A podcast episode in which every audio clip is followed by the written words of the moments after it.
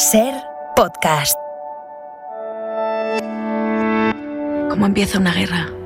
¿Cómo empieza una guerra? ¿Cómo empieza una guerra? Las guerras empiezan mucho antes del primer disparo. Estos fueron los dos tiros de la fortuna, pero el tercer proyectil venía con tan mal fario que... Entró por su ojo izquierdo y salió por la región parietal derecha. Le reventó el cerebro como un globo de peseta. Hay un poema de Robert Barnes Lo han arreglado, lo han arreglado. El puente de Talavera. Y qué bonito, señores, que le han quedado. Llegamos a la conclusión de que el problema es el tardo capitalismo. Estaba en la residencia de estudiantes y un amigo arrojó un periódico sobre la mesa. La prensa. ¡Qué maravilla! Lee esto. Es un drama difícil de inventar. El Club de la Escucha. Las mejores historias de los podcasts con Eugenio Viñas. Hoy tenemos aquí cerquita a este promotor del Club de la Escucha, Eugenio. Buenas tardes, buena vesprada, Eugenio. ¿Qué tal? Buenas tardes. Tú eres futbolero, ¿eh? que hemos hablado más de una Sí, vez tú y yo, ¿eh? sí, y estarás claro. preocupado por el Valencia, ¿verdad? No quiero hablar de Es esto. que cuando viene alguien de aquí, por ejemplo Arturo Valls, la otra tarde dije, no, no sé qué, un programa, tal, un proyecto y tal, pero ¿qué va a pasar con el Valencia? Y me respondió lo mismo, bueno, bueno, esta hora no toca. Sí. Ahora estamos remando a favor del equipo porque no nos gustaría históricamente bajar a segunda división. Pero. Cuidado cómo está el tema, ¿eh? Valencia, Sevilla, Español, o sea, equipos muy grandes, muy grandes, con Sí. mucha trayectoria, con una historia y que están ahí brrr, en el alambre. Bueno, pero es lo bonito del fútbol, ¿no? La, la- la- la emoción y, y la polémica y el, y el debate. Y para los que juegan, pues la fama, el dinero, la victoria. Luego el fútbol, como casi todo en la vida, como todo, tiene su lado oscuro. Siempre lo ha tenido y lo sigue teniendo. No hablo del caso Negreira, que también, que también. Pero vamos a centrarnos en lo de hoy, que hoy, no, esto es muy serio, son historias de, de perdedores, pero en el amplio sentido de la, de la palabra. Perdedores en el campo y en la vida. Eh, equipos mm, malditos, jugadores desaparecidos, estadios trágicos, de cuando el fútbol es una cuestión de verdad de, de- de vida o muerte. Vamos, de cuando los futbolistas se ponen un brazalete negro por encima de las equipaciones y ese es el nombre del podcast que hoy tenemos a la ventana, Brazalete Negro. que es un podcast de Panenka Podcast y Radio Primavera Sound, donde hay terrorismo, hay bombas, hay... Es un true crime en torno al mundo del fútbol y yo creo que sobre todo es una oportunidad, una vez más que a ti y a mí nos gusta, de utilizar el fútbol para ver la vida con un prisma interesante. En Radio Barcelona, Aitor Lagunas, buenas tardes, Aitor, ¿qué tal? Hola, ¿cómo estáis? Pues muy Eh, contentos de tenerte, la verdad. Bueno, yo lo primero, eh, lógicamente estamos aquí reunidos, eh, uno de Reus, que es una de las pocas ciudades que ha perdido un equipo de fútbol profesional en los últimos 20 Esto años. es muy fuerte, ¿eh? Uno de Valencia y otro de Zaragoza, que soy yo. Así que, Eugenio, os deseo lo mejor para que no paséis por los eh, caminos que está transitando el Real Zaragoza en los últimos 10 años. Gracias por desea- desearme mejor suerte. Oye, Aitor, este podcast Brazalete Negro, lo digo ya para, para los oyentes, puede no gustarte el fútbol o no interesarte un carajo, pero te interesa el podcast exactamente igual, ¿eh?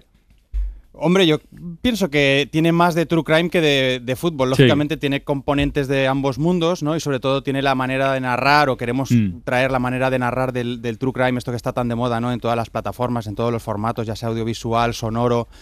Eh, escrito, bueno, pues eh, traerlo también al mundo del fútbol, que como, Mm. como tú comentabas en la introducción, Carlas, pues eh, lógicamente tiene muchos aspectos brillantes, muchos aspectos eh, pues deslumbrantes, pero también tiene una cara negra, una cara oscura, una cara sombría y como tú también adelantabas en estas últimas jornadas, Ya, pues ya. no nos faltan los argumentos y no nos faltan los hilos a partir de los cuales empezar a ir tirando Mm. por esos eh, por ese camino no Em, funesto, negro, oscuro del, del mundo del fútbol. Pero bueno, nosotros, eh, como decías, tratamos de tener algo de, de true crime y algo también de fútbol. Yo Sí. creo que tiene, o sea, yo creo que es difícil que te interese este podcast si no te gusta el true crime, pero eh, sí que puede ser que te interese, Claro. aunque no te guste el fútbol. Fíjate, para que lo sepan los oyentes, en los episodios encontramos, antes apuntaba algo Eugenio, encontramos historias de, de terrorismo religioso, eh, como la masacre de la Irlanda-Italia del 94, un episodio sobre agresiones sexuales de futbolistas de élite que aparece Robinho, el exjugador del Madrid,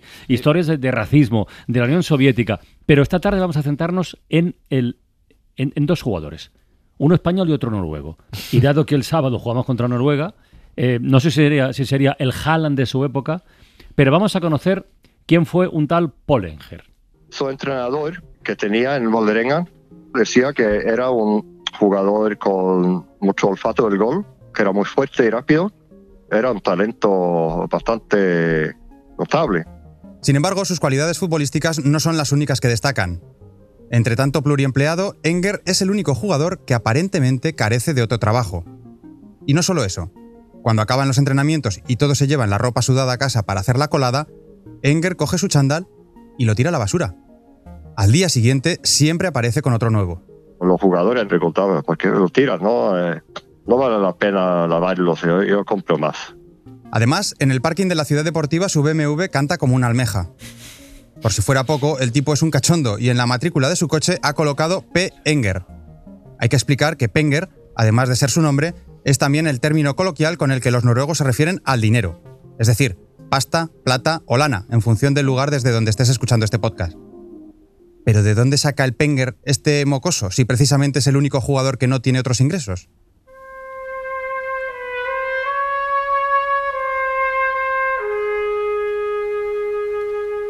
Bueno, empezamos con un detalle.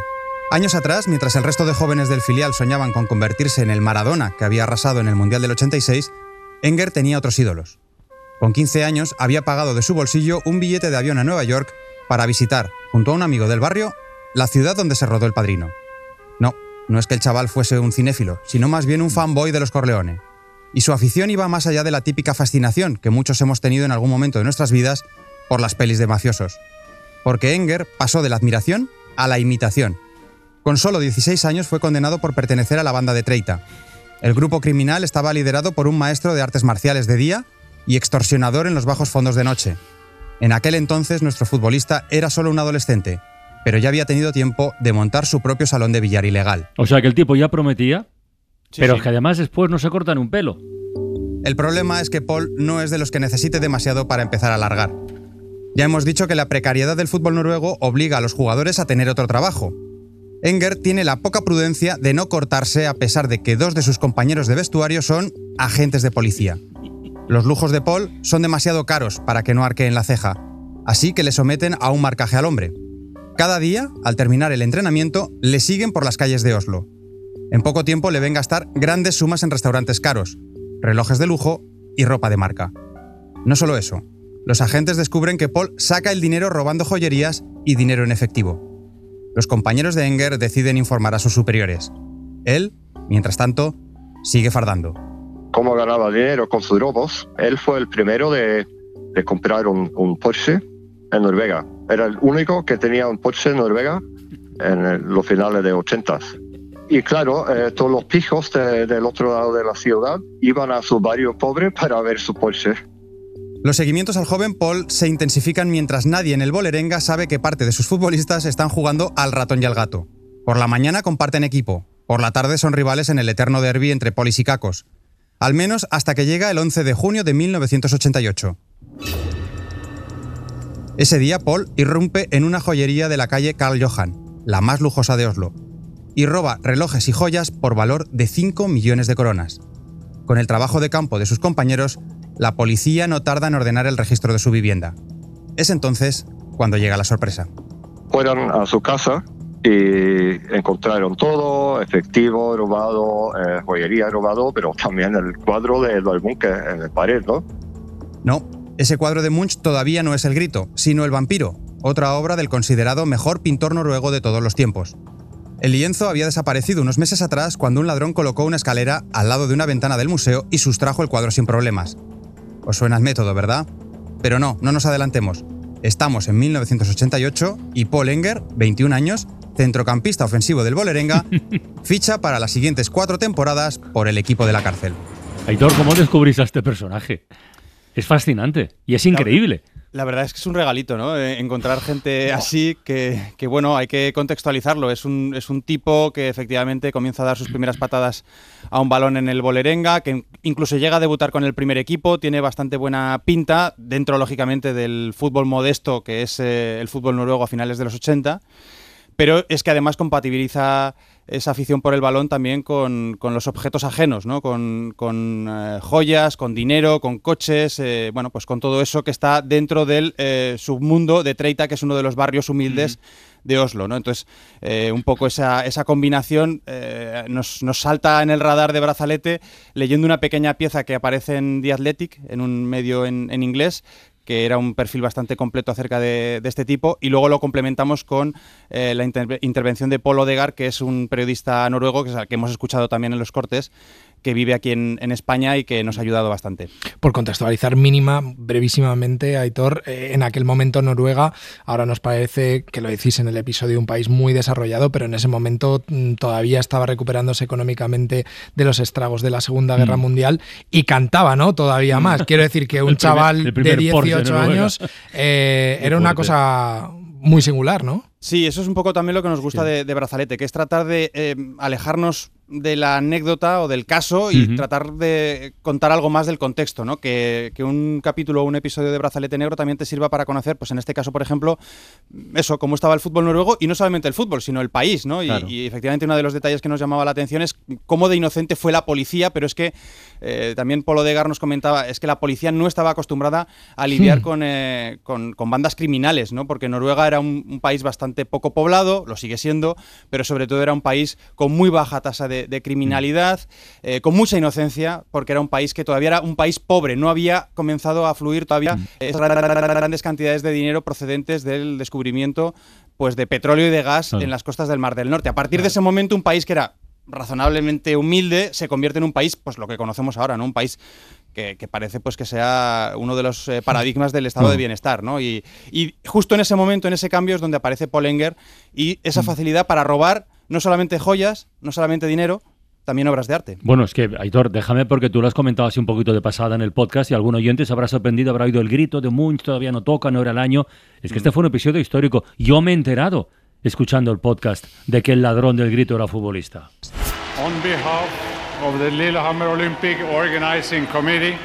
Y aquí regresamos a aquel febrero de 1994 en el que todo el mundo mira a Lillehammer como los Juegos Olímpicos del verano del 92 sirvieron para que España mostrase su repentina modernidad, dos años más tarde es Noruega la que exhibe al mundo su recién adquirida riqueza.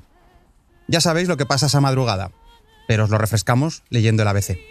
El grito, la hora más célebre del pintor noruego Edvard Munch, fue sustraída a las seis y media de la madrugada del sábado de la Galería Nacional de Oslo. Los ladrones aprovecharon la absoluta ausencia de fuerzas del orden en el edificio, quienes ayer dedicaron todos sus efectivos a cubrir la seguridad en la inauguración de la Olimpiada de Invierno en Lillehammer para penetrar en la pinacoteca con una escalera que colocaron frente a la sala de la galería. 50 segundos, los suficientes para que la sociedad noruega enmudeciera al conocer el robo de una de las obras más significativas de la historia del arte moderno.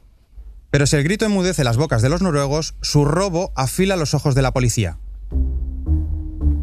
Los ladrones los han dejado en ridículo justo en el momento en el que todo el planeta miraba a Noruega. Pero es que además los delincuentes se han tomado la libertad de mofarse de ellos.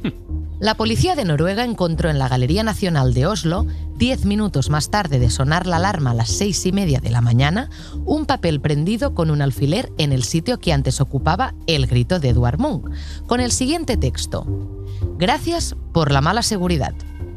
En Noruega ya se habla del robo del siglo. Hay que ser echado para adelante, ¿eh? Sí. Y, chulangas, ¿eh? Para dejar el papel. Sí, era de Oslo, pero parece de Bilbao, ¿no? Polenguer. Desde, luego tenía oficio.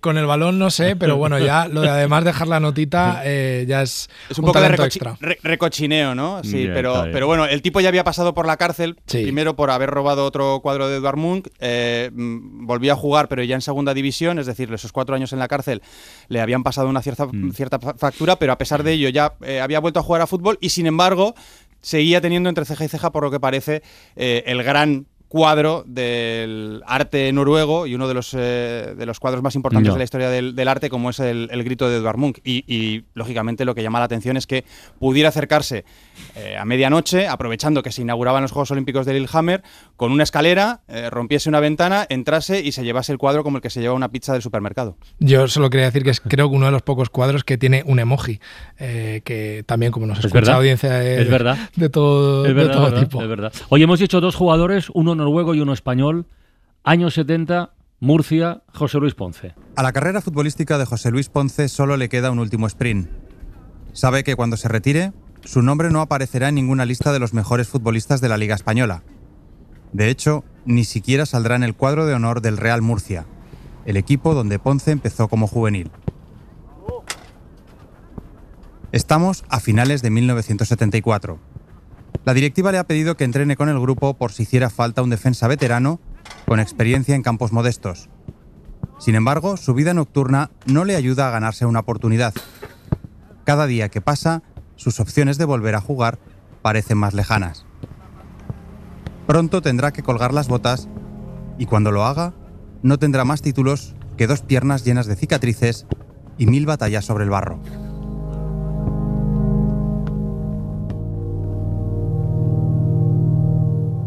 Por eso, cuando esta tarde un grupo de críos lo reconozca, deberá darse por satisfecho. ¿O es que hay mayor premio para un defensa en el ocaso deportivo que mantener el reconocimiento de unos niños? A menos, claro, que te los encuentres mientras te quitas un pasamontañas y tras prenderle fuego a un coche para borrar tus huellas. Ponce tiene a la policía pisándole los talones y no tiene tiempo que perder. El futbolista se sube a otro coche estratégicamente aparcado en un cruce de caminos pisa el acelerador a fondo y desaparece del lugar a toda prisa. Los críos se quedan pasmados. ¿Pero de qué escapa exactamente Ponce? Porque ha quemado el coche en el que viajaba. Esta es la historia del futbolista reconvertido en atracador. El primer atraco lo hace en, en octubre del 74 y bueno, no hubo mayor mayor problema en el sentido de que no hubo heridos ni nada, ¿no? Vamos a ver, no voy a hacer un, un limpio porque los atracos nunca no, son recomendables, pero sí es cierto que le, que le, le sale bien, ¿no? Con el dinero ya en su bolsa, Ponce paga deudas y el resto se lo gasta a lo grande.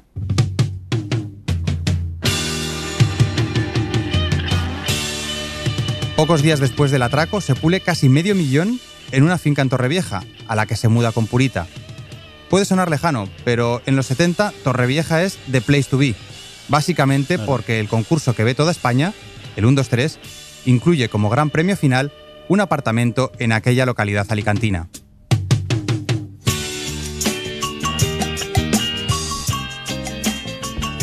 La vida de Ponce es una montaña rusa. En menos de tres meses ha ayudado al Murcia a salvarse, se ha quedado sin equipo, ha intentado fichar por el Olympique de Marsella, ha fabulado con asesinar a su entrenador y ha atracado un banco. Tras dar el palo en el ibérico, la vida parece sonreír a Ponce y Purita. En diciembre, incluso, un diario deportivo publica que el Murcia, visto lo mal que funciona su defensa, se plantea repescar a Ponce. Pero para entonces ya le ha pillado el gusto a otro tipo de pelotazos. El clásico un golpe más y lo dejo de cualquier atracador.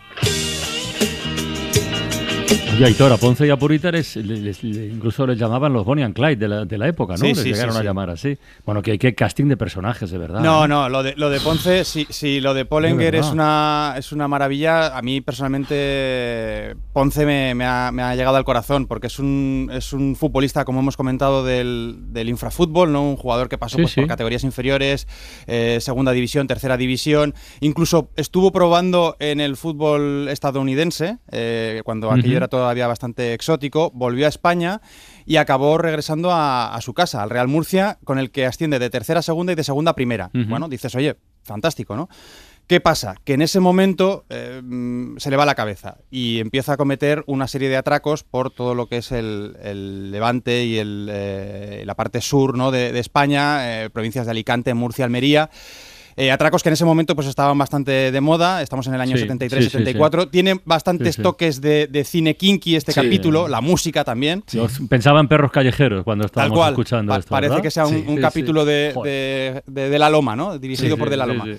Y entonces, bueno, en el verano del 74 trata de eh, medio engañar al Olympique de Marsella. Mm, Fíjate cómo será la cosa, que va al Olympique de Marsella y en Marsella no le aceptan por los antecedentes penales que tiene.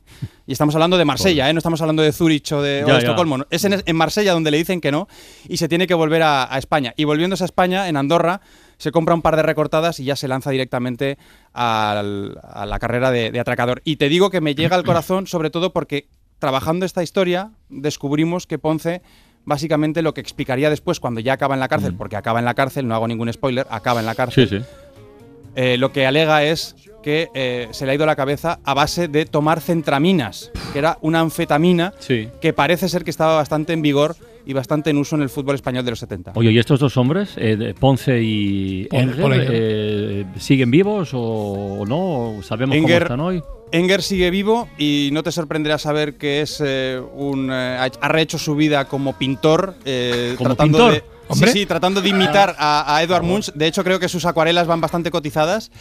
Y eh, puedo Ponce, pues eh, lamentablemente falleció hace Ya. escasos meses. Bueno. Aitor Lagunas, oye, eh, felicidades por este podcast, Brazalete Negro, porque cuenta unas historias de verdad, ¿eh? como siempre aquí en el Club de la Escucha, maravillosas, la verdad. Bueno, pues eh, Carlas, ha sido un placer y ya sabéis que si en algún momento queréis meterle un poquito de, de, mm, oscuridad y, y tenebrosidad No, no, sí, al ya- mundo del fútbol, ya- aunque ya, ya- va sobrado. Ya la tiene, ya la tiene, ya la bueno, tiene. pues, pues aquí estamos nosotros también los de Brazalete Negro y ha sido un placer compartir este rato de, Dale de ánimos, la ventana con vosotros. dale ánimos otra vez a Eugenio, hombre, que se nos vendrá abajo. Bueno, Mira, eh, es que no, no quiero hablar, está el tema muy negreiro, digo, muy, está mal. Tal cual. Está mal. Un abrazo, Aitor. Un abrazo, Eugenio, hasta la próxima semana. Chao. Suscríbete a La Ventana. Todos los episodios y contenidos adicionales en la app de Cadena Ser y en nuestros canales de Apple Podcast, Spotify, iBox, Google Podcast y YouTube. Escúchanos en directo en la Ser de lunes a viernes a las 4 de la tarde. Cadena Ser. La radio.